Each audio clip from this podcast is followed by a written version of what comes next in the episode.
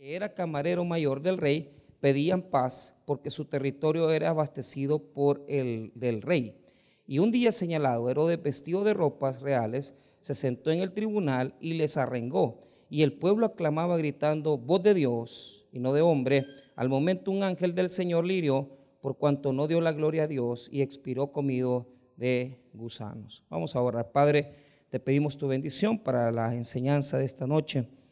Oramos para que podamos, eh, bendito Señor, ser ministrados a, través de la enseñanza de esta noche, de tal manera que podamos, Señor, expresar las verdades de las Escrituras.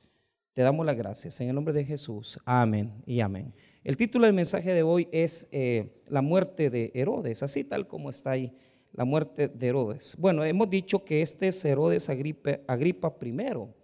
Ok, pero la semana pasada eh, vimos el éxodo de Pedro, ¿verdad? Entonces, eh, lo que notamos es que a Pedro, por la obra maravillosa de un ángel de Dios, que lo tocó, lo despertó y lo hizo salir de la prisión, eh, prácticamente cuando llega a la iglesia, ya él siendo liberado, la iglesia no cree lo que está viendo. ¿Por qué? Porque lo que notamos para finalizar la semana pasada es que la iglesia puede estar orando por una petición importante, pero en el fondo, pero en el fondo, en el fondo no creer. Y esto es, algo que, que me impacta, porque si nos damos cuenta, hay una gran cantidad de oraciones en nuestra vida que no creemos en el fondo de nuestro corazón que Dios puede concederlas, a pesar que las decimos y, intercedemos. Notemos algunos detalles importantes. Recordemos que la iglesia oraba sin cesar por la liberación de Pedro. Vea el capítulo 12, verso 5. Así que Pedro estaba custodiado en la cárcel, pero la iglesia hacía sin cesar oración a Dios por él. La palabra en el texto griego quiere decir que se extendían orando, es decir, había un esfuerzo intenso en la oración por Pedro. Entonces, Dios, utilizando un ángel, ¿verdad? Lo saca, lo libera, lo lleva por todas las guardias de la prisión y, eh, eh, o sea, imagínense lo maravilloso de primero que las cadenas con las que él estaba eh, encadenado, los dos soldados, fueron completamente pues rotas. Después de eso, él se levanta, pasa por la primera guardia, la segunda guardia, los, los, los, guardias no se percatan de la salida de Pedro y llega a la puerta principal que da con la calle y la puerta se abre automáticamente. Entonces, e, e, esto hermano es aquello que nosotros nos hace falta, ¿verdad? Y les hago una pregunta, me la hice yo también. ¿Podemos nosotros como iglesia creer eh, en cosas sobrenaturales, es decir, en que Dios puede hacer obras sobrenaturales. Pues yo fui a predicar a Intipucá la semana pasada y le puedo decir algo. La, gran mayoría de nosotros no creemos, eso es mentira. ¿Por qué? Porque eh, nos cuesta. O sea, ahí sentado en la, iglesia estaba un hermano, un pastor, que tiene insuficiencia renal. Y entonces, ¿cómo, cómo vas a, a enfrentar eso? Pues, ¿cómo le va a decir? mira, crees en lo sobrenatural. Claro, nosotros lo creemos porque estamos bien, si tenemos alguna dolencia, tal vez eh, alguna cuestión que podemos eh, llevar, ¿verdad? Sobrellevar. Pero imagínate estar con una situación de diálisis tres veces a la semana. Eh, y, o sea, y uno dice, bueno, ¿y será que Dios puede hacer, puede, puede darle riñones nuevos a este, a este hombre? Pues yo se lo dejo ahí, yo se lo dejo ahí. Estaba una hermana que cuando yo comencé a predicar en la vigilia, se paró. Yo sabía por qué se paró. Porque, claro, yo, yo quería decirles, hermanos, como iglesia, creemos en lo sobrenatural, como el hecho de que Pedro haya sido liberado de la cárcel en esa noche. Entonces, ella se levantó porque ella enfrentó una situación bien dolorosa con su hijo.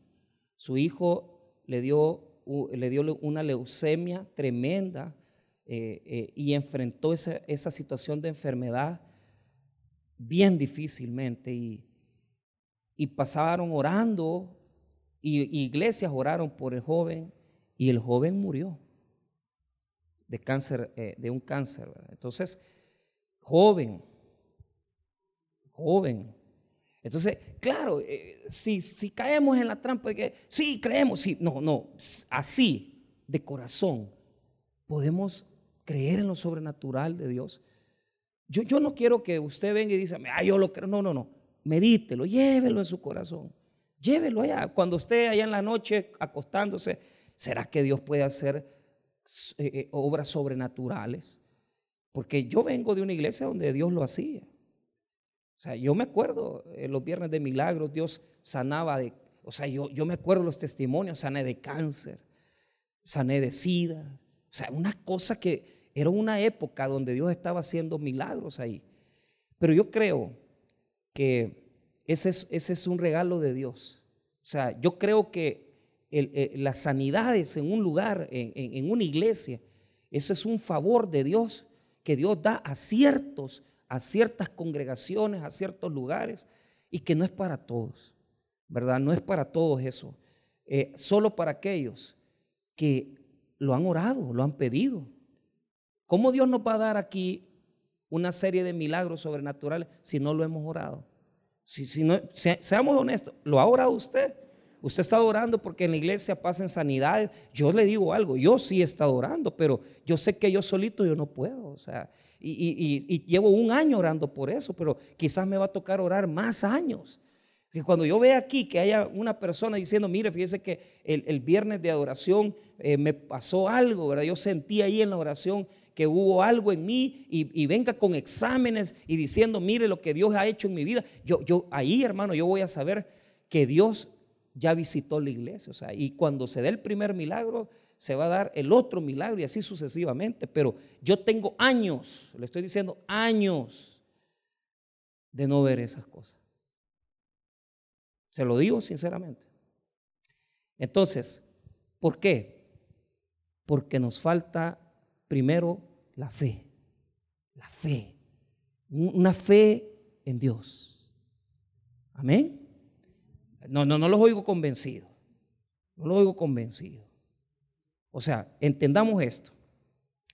La iglesia estaba orando, amén.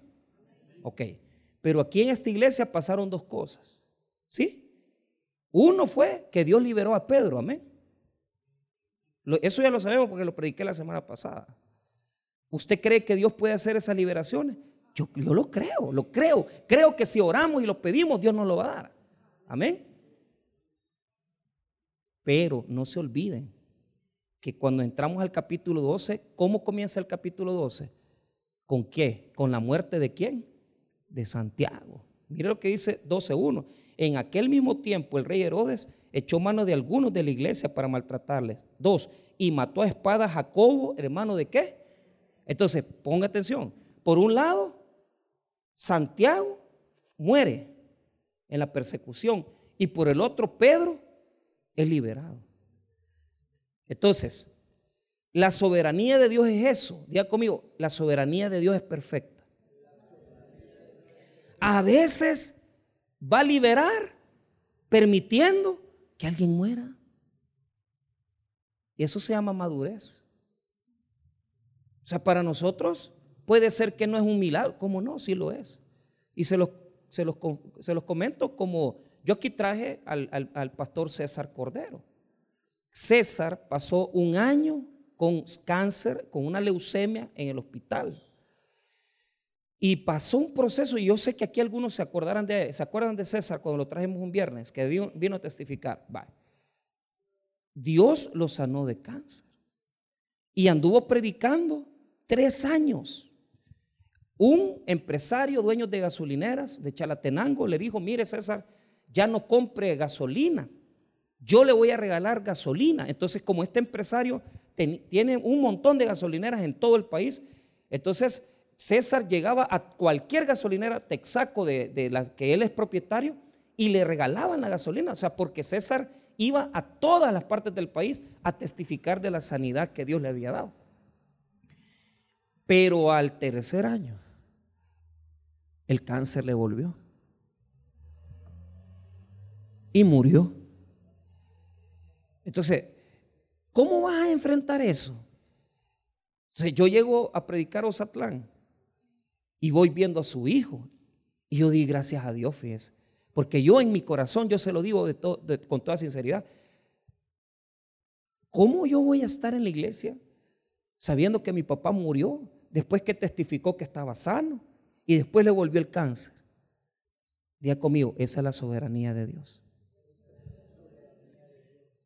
¿Se glorificó Dios en la muerte de César? Sí. ¿Por qué? Porque él hizo su obra en él. Lo sanó por un tiempo, predicó la palabra y murió. Amén.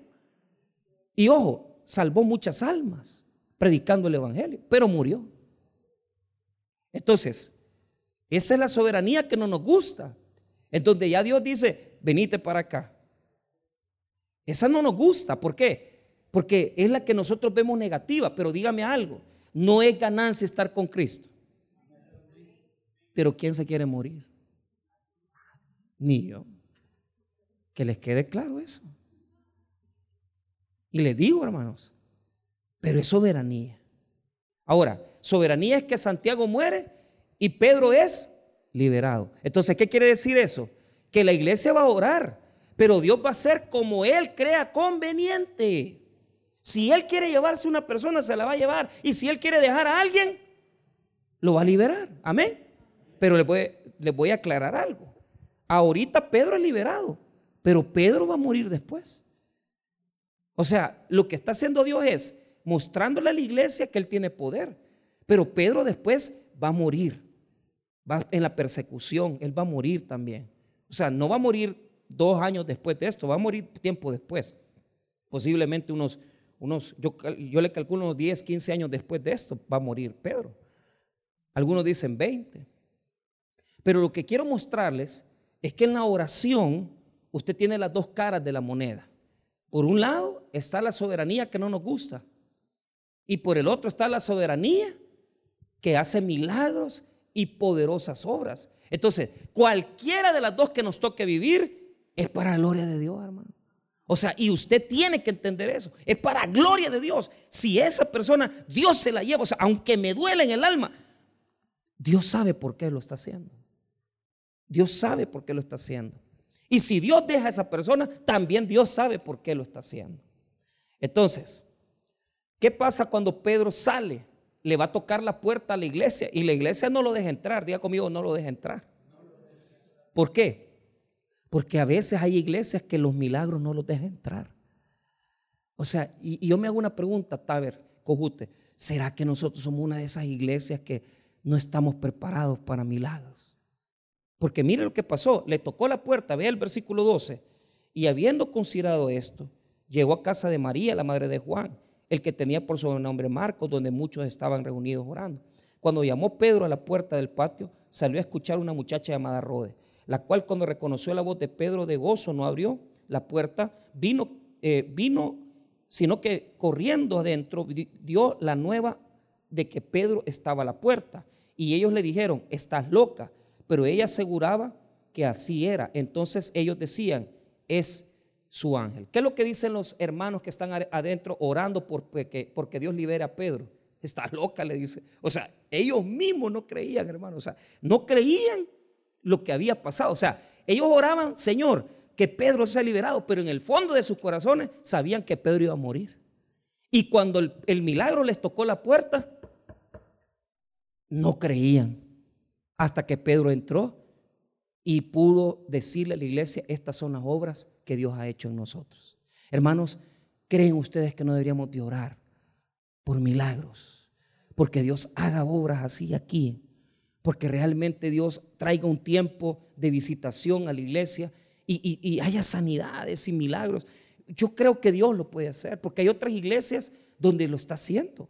Entonces, pero ¿por qué no oramos? Pues ¿Por qué no tenemos fe? Eh, si el milagro posiblemente está tocando, está diciendo, déjenme entrar, hombre. Pero, ¿cuál es el problema de nosotros?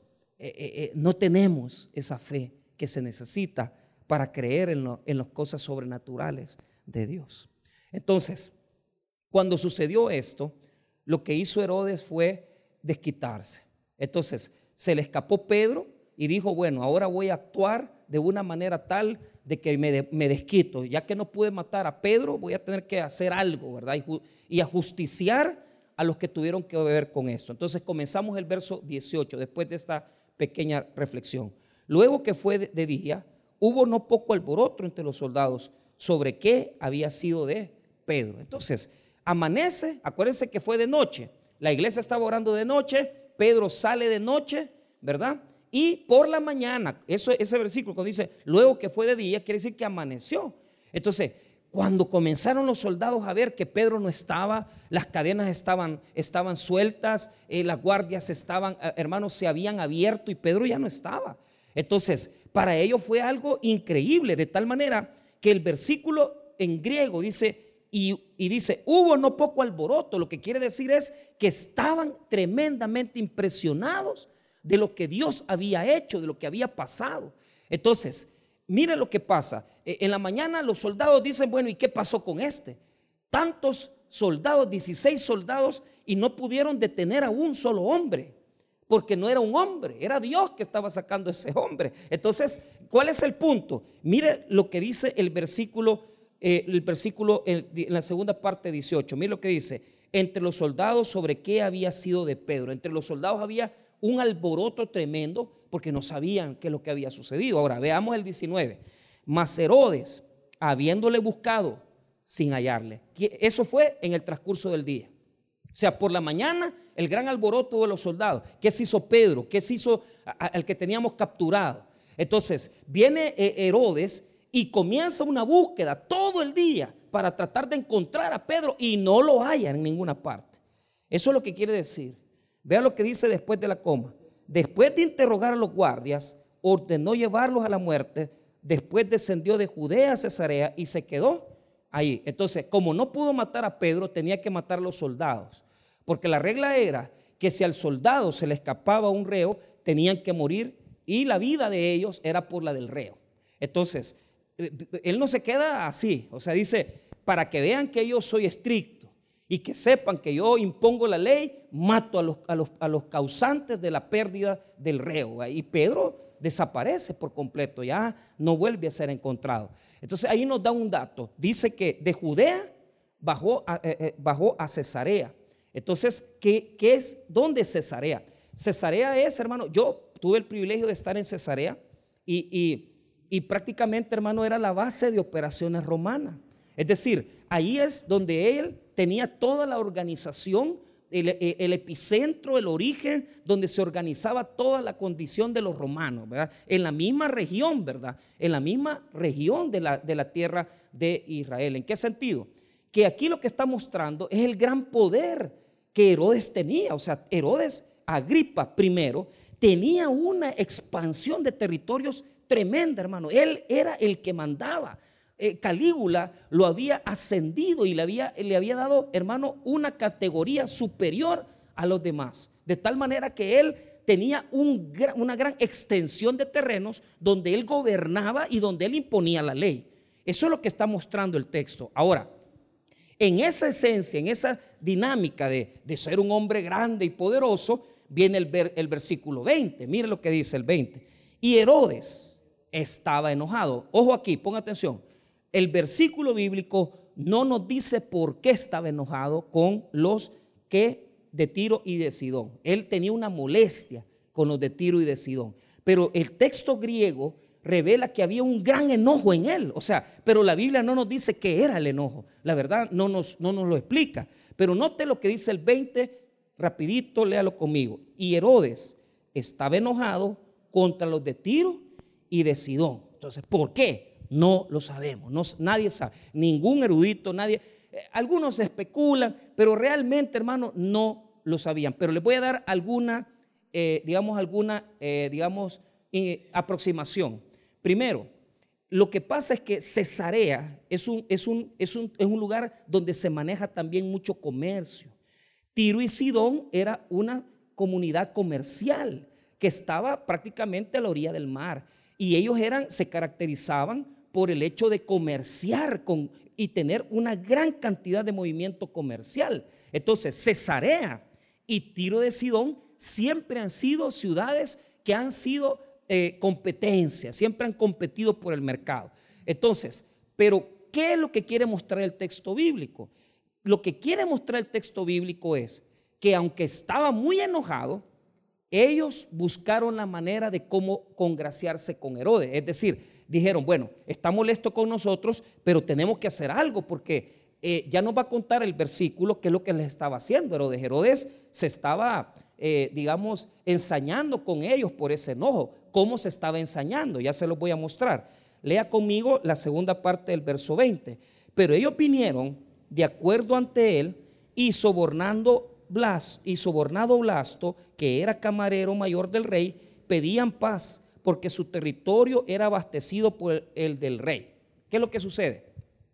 Todo el trigo que consumía Tiro y Sidón venía de Palestina, venía de la tierra. Es decir, Israel producía el trigo y se lo daba a Tiro y Sidón. Tiro y Sidón tenían plata, pero no tenían alimentos. Entonces se abastecían con lo que Herodes les permitía llevar de trigo. Entonces, aquí hay una situación. Lo que había pasado es que había, había existido una pugna que no conocemos cuál fue el origen, pero lo que hizo Herodes fue detenerles el comercio, es decir, no les llevó alimento. Esto, hermano, es parecido a lo que sucedió con Cuba. Usted sabe que eh, eh, uno de los únicos lugares donde no hay Coca-Cola en todo el mundo es Cuba, ¿verdad? ¿Por qué? Por el embargo económico que tiene de Estados Unidos. Eh, ellos no pueden tener, ¿verdad? Ciertos productos americanos, ahí usted no va a ver la comercialización americana, porque desde la época de Fidel hasta estos días, Cuba está embargado económicamente. Entonces, Estados Unidos no permite que lleguen muchas cosas a ese lugar. Entonces, ¿qué es lo que sucede? Les había metido un embargo económico que no les permitía llegar el trigo a, Tiro y Sidón. Entonces, Tiro y Sidón dijeron, bueno, tenemos que hacer algo, porque si no nos vamos a morir de hambre. Entonces, lo que propusieron es ir a rogarle a Herodes, pero como sabían que Herodes no los iba a recibir, buscaron al mayordomo, ¿verdad? Real, abasto, de tal manera que les permitiera acercarse a Herodes. ¿Qué le dieron? No sabemos, porque dice que lo sobornaron. O sea, fue una buena cantidad de plata el que le tuvo que haber dado para que les permitiera acercarse a Herodes. Lo que sí es que Blasto permitió ese acercamiento. Entonces, mire, mire cómo prepara Dios todo. Primero, un embargo, un embargo comercial, no llega comida a Tiro y Sidón. Tiro y Sidón tiene que ir a pedir comida, pedir a que les perdone, porque el versículo dice que les pidió la paz. O sea, ellos se están rindiendo y le están diciendo a Herodes, Hace con nosotros lo que vos querás. Pero note eso. Quiero que usted lea, haciendo un énfasis, el versículo 20 nuevamente. Nuevamente. Y Herodes estaba enojado contra los de Tiro y de Sidón.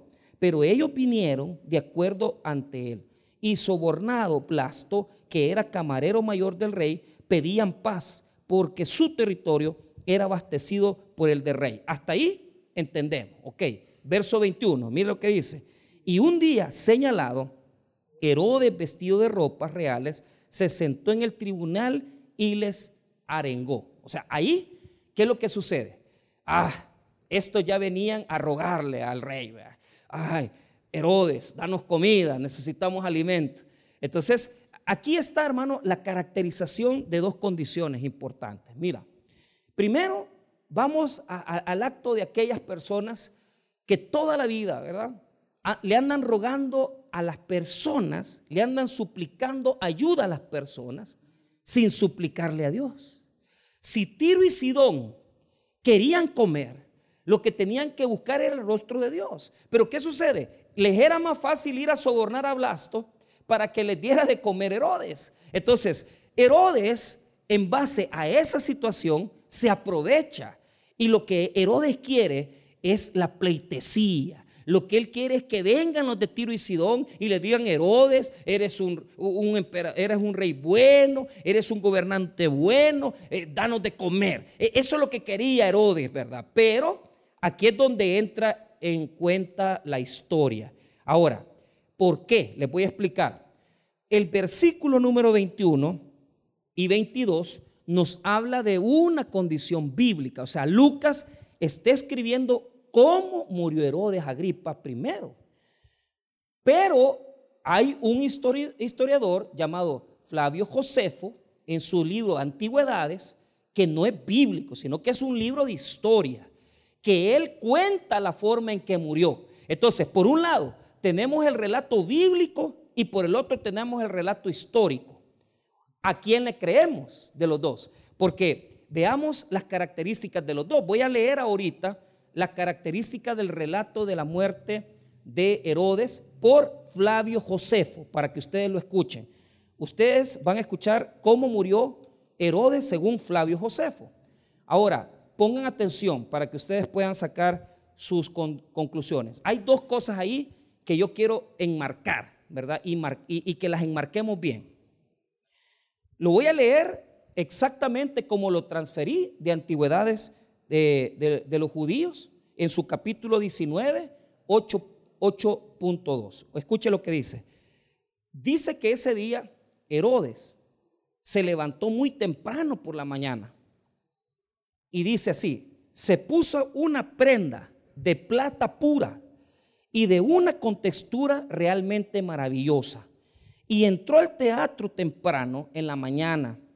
En aquella hora, la plata de su vestimenta iluminaba por el reflejo de los, de los haces del sol.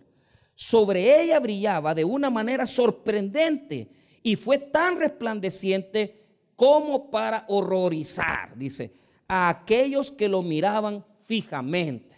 Ahí hay un punto y coma. Y de repente sus aduladores empezaron a gritar, uno de un lugar, otro de un lugar, pero no por su bien, ya que decían que él era un Dios. En ese mismo momento, cuando ellos decían que era un Dios, un dolor severo también empezó en su vientre y empezó de una manera sumamente violenta. Cuando había sido muy agotado por el dolor en su vientre, por cinco días se fue de esta vida. O sea, noten las características. Se puso un vestido, una túnica resplandeciente de hilos de plata.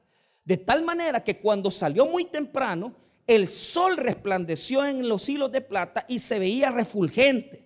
En ese momento, cuando él salió por la mañana, los de Tiro y Sidón comenzaron a verlo resplandecer y decían, este es Dios, decían. Y, ojo hermanos, le dieron la dignidad de Dios.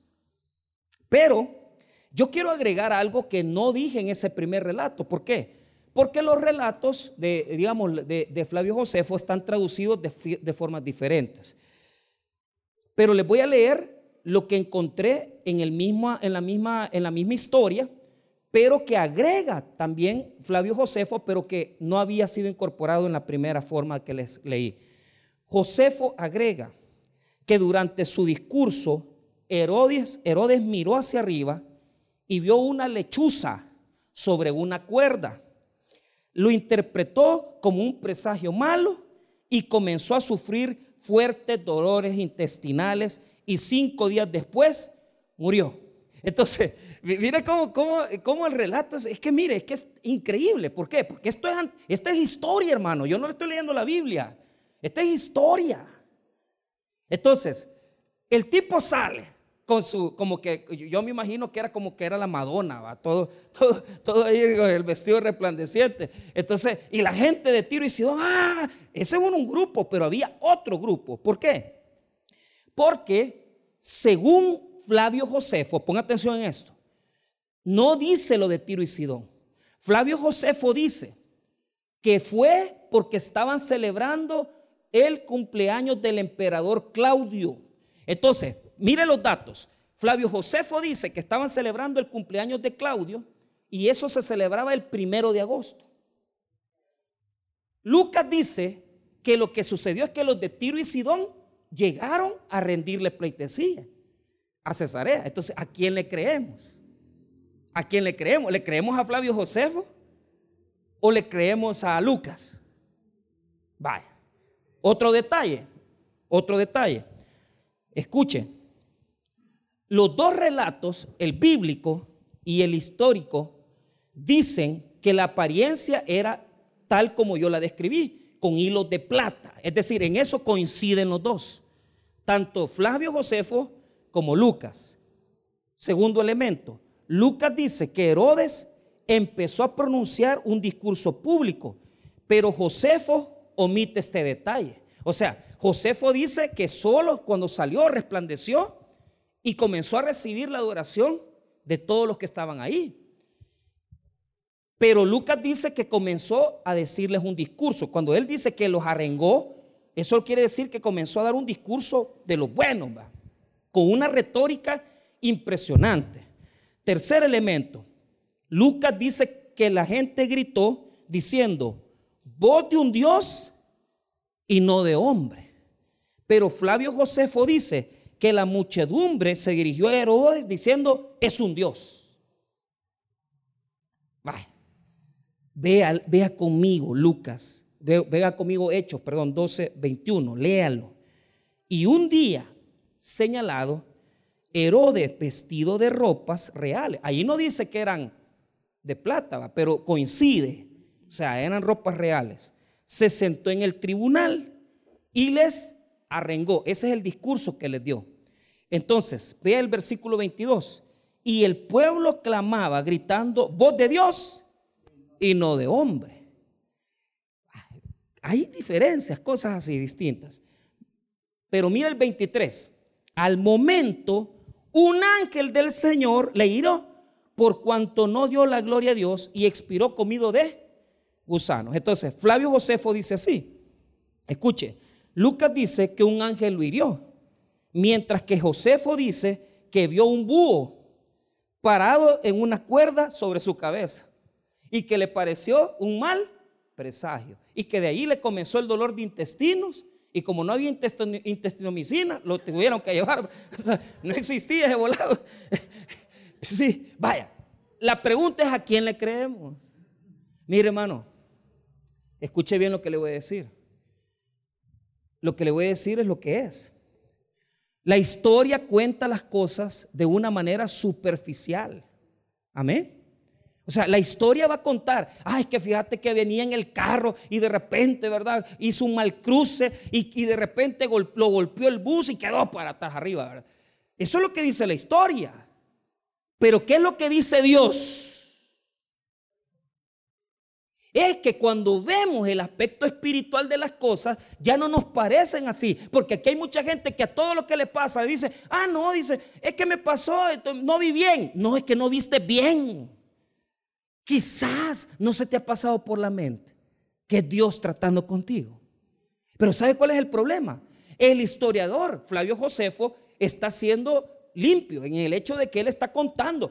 ¿Qué es lo que dice? Ah, fue un búho lo que vio, una lechuza. Les ha pasado, hermano, que llega a cantar esa, esa avecilla, ¿verdad? Maligna. Que en las noches, ese ruido que. ¿Cómo se llama esa, esa, esa, esa la aurora? Cuando la aurora canta, vaya a comprar los tamales, ¿verdad? Mire, que me vaya a cantar la aurora.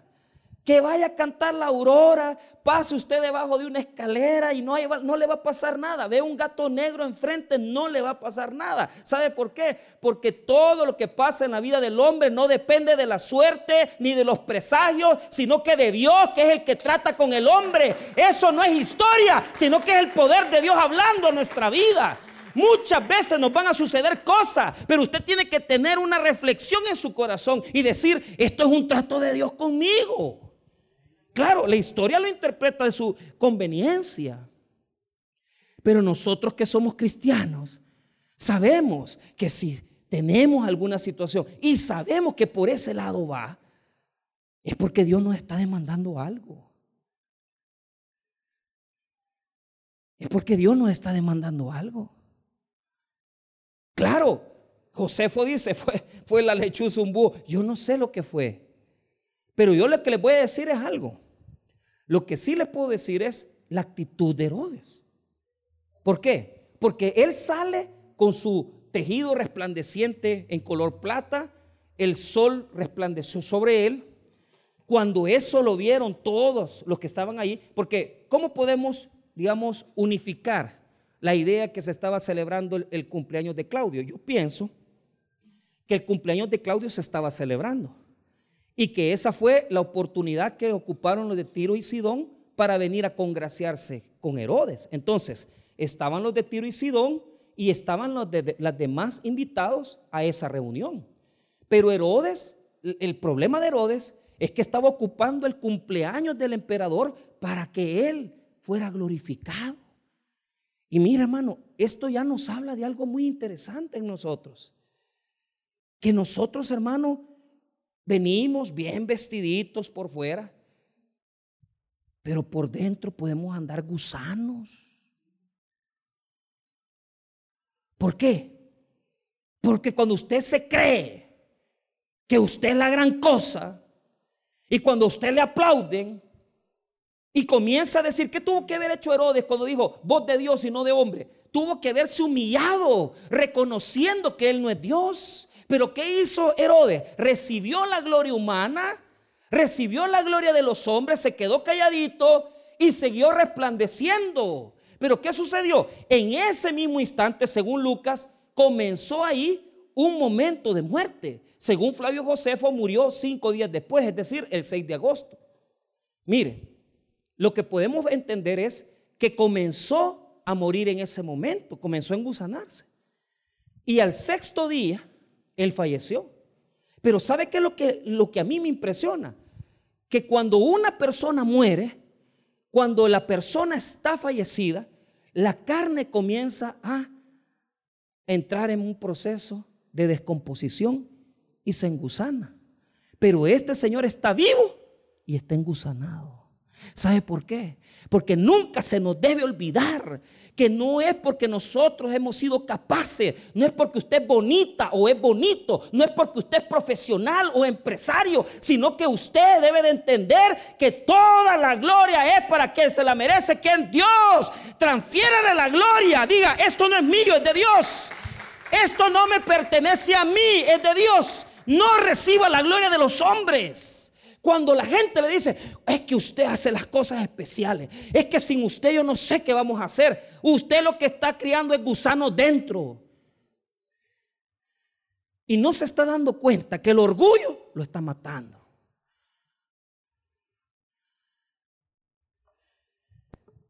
¿Sabe por qué? Porque todos los orgullosos en la Biblia han muerto igual. ¿Qué le pasó a Nabucodonosor? Esta es la Babilonia que yo he creado. Inmediatamente se convirtió en una bestia. ¿Por qué? Porque las bestias solo ven para abajo. Todo aquel que no se dé cuenta que la gloria es de Dios y aprenda a ver hacia arriba y darle la gloria a aquel que se la merece que es que si a mí me sale la visa es para la gloria de Dios. Si a mí me, me da una sanidad el Señor es para la gloria de Dios. Si yo hice un buen negocio es para la gloria de Dios. Si yo hice algo bueno es para gloria de Dios. Si yo prospero es para gloria de Dios. Si yo sano es para gloria de Dios. Si yo enfermo es para gloria de Dios. Nada es para nosotros. Todo es para la gloria y honra de aquel que se lo merece. No agarre usted nada de gloria. No agarre usted nada de gloria. Humíese. Humíese. Sea humilde. Reconozca que usted no es nada. Y no se le olvide que usted se lo van a comer los gusanos, igual que a mí. Y que este cuerpecito de torero bello se lo van a hartar los gusanos. Se lo van a comer. Puede tener la cantidad de dinero que quiera en las cuentas de banco. Puede tener la mejor ropa le estaban haciendo cuenta al secretario de comunicaciones, porque los zapatos que usa son zapatos de 1.500 dólares. Y yo me pongo a pensar, ¿y cuántas patas tendrá este secretario de comunicaciones? Que no le alcanza un par de zapatos de 80 pesos.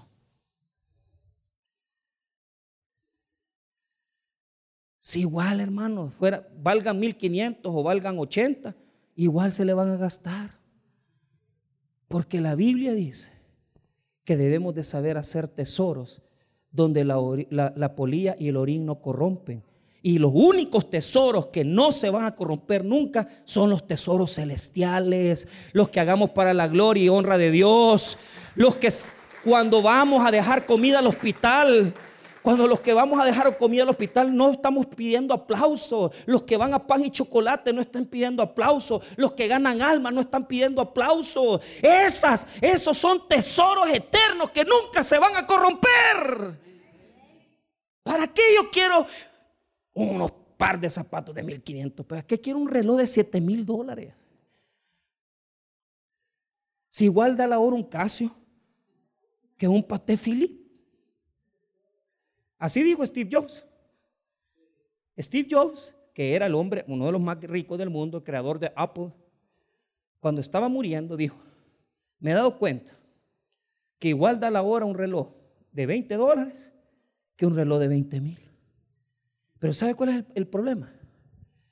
Es que nosotros insistimos y perseveramos y creemos que las cosas que en este mundo están son para eso, son para darnos dignidad, para darnos honor, son para que la gente nos aplauda, hermanos míos, óigame bien, nosotros le robamos la gloria a Dios cuando creemos que lo que tenemos lo hemos conseguido por nuestros propios recursos.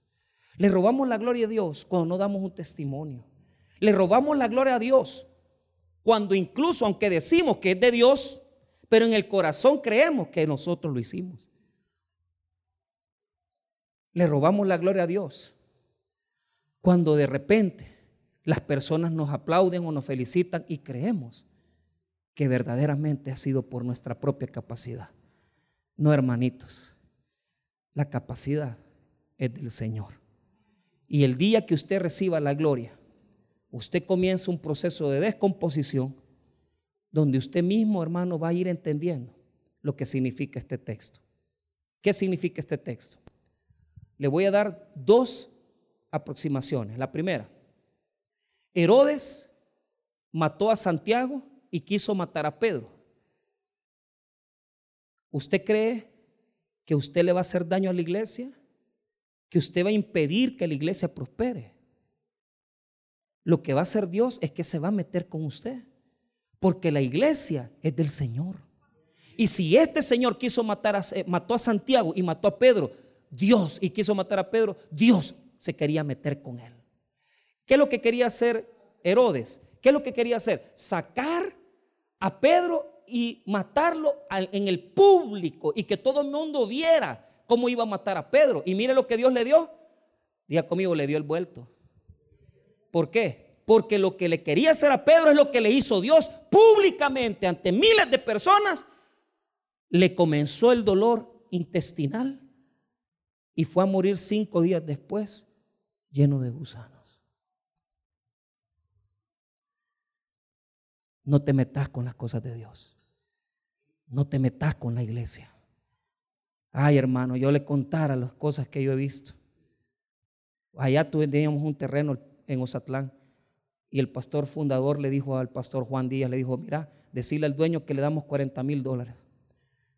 El pastor Juan fue a decirle al dueño, mire, fíjese que el pastor Toby le dice, eh, este, dice que le va a dar 40 mil dólares. Y inmediatamente el dueño le dijo, no, decirle que no, yo no quiero. Es más, sálganse. Le dio 15 días para que se fueran. Porque no quería venderles el terreno. Le dijo, vamos a construir una casa ahí y, eso ya lo tengo reservado. Mire, los pobres hermanitos comenzaron a buscar locales y a ver a dónde les alquilaba. Allá fueron a agarrar una, una casita debajo de un palo, ahí hicieron el culto. El Señor se apropió de lo que era de él, pero él, no quiso, él no quiso dar el terreno para que hicieran iglesia. Y efectivamente comenzó a mandar la plata, ¿verdad? Fue a Estados Unidos, regresó, comenzó a construir, comenzó a construir y levantó la casita y le quedó bonita. Pero ¿qué pasó? Terminando la iba cuando se murió de un infarto. Y mire que la casa, como los hijos no quisieron venir de Estados Unidos, porque allá viven desde hace años y no les gusta venir a El Salvador, ahí se está, se está totalmente deteriorando le gastó más de 120 mil dólares, le hizo arreglos por 30 mil pesos. ¿Y la casa cómo está? Deteriorada. ¿Sabe por qué? Porque ese hombre no le quiso dar gloria a Dios. Qué gloria no hubiera sido que en mi terreno, en mi casa, ahí hubieran construido un templo. Claro, el templo se construyó y para la gloria y honra de Dios, ahora tienen un templo con escuela bíblica en otro terreno. Pero ¿sabe por qué? Porque Dios nadie lo puede avergonzar, nadie. Tal vez alguien puede venir y decir, yo me cierro, no le doy nada, pero Dios siempre va a cumplir su propósito. Pero si a usted le llega la oportunidad que lo usen para gloria de su nombre, déjese usar, no se llene de gusanos, no sea orgulloso, porque Dios quiere usarlo a usted. Hay mucha gente orgullosa en la iglesia que no quieren ir a donde los necesitan, a un hospital, no quieren ir a evangelizar. Ay, no, es que, mire, los gusanitos se le meten a la gente. Y ni cuenta se dan, porque la verdadera razón es que Herodes pudo haber sido usado por Dios. Pero ¿sabe cuál es el problema? Herodes se dejó usar por Satanás. Y ese es el verdadero pecado de orgullo. El verdadero pecado de orgullo es una persona que pudo haber sido usada para el servicio de Dios con sus capacidades o con sus bienes. Pero él rechazó la oportunidad de ser usado por Dios. Se enorgulleció. ¿Y qué le pasó a Herodes? Murió ante miles de personas. Le hago una pregunta. ¿Será que se le han metido unos gusanitos de orgullo en el corazón? ¿Ah? Y que usted que se cree una gran cosa, que usted no puede evangelizar, que usted es una gran señora, una gran señorita, y a saber qué diablo se cree usted. ¿Ah? ¿Sabe por qué? Porque usted se la van a comer los gusanos. Y si no ocupa el poder que Dios le da de la palabra, si no le da la lengua, si no le dan los labios para predicar el Evangelio, para eso Dios se los ha dado. Si le he dado dinero es para gloria de Dios. Si le he dado familia es para gloria de Dios. Use lo que tiene para gloria de Dios. ¿Qué cuesta? Pero nos llenamos de gusanos, de orgullo, soberbia.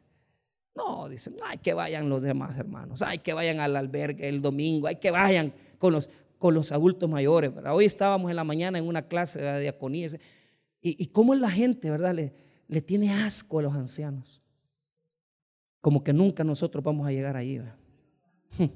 Ya te quiero ver, ¿viste?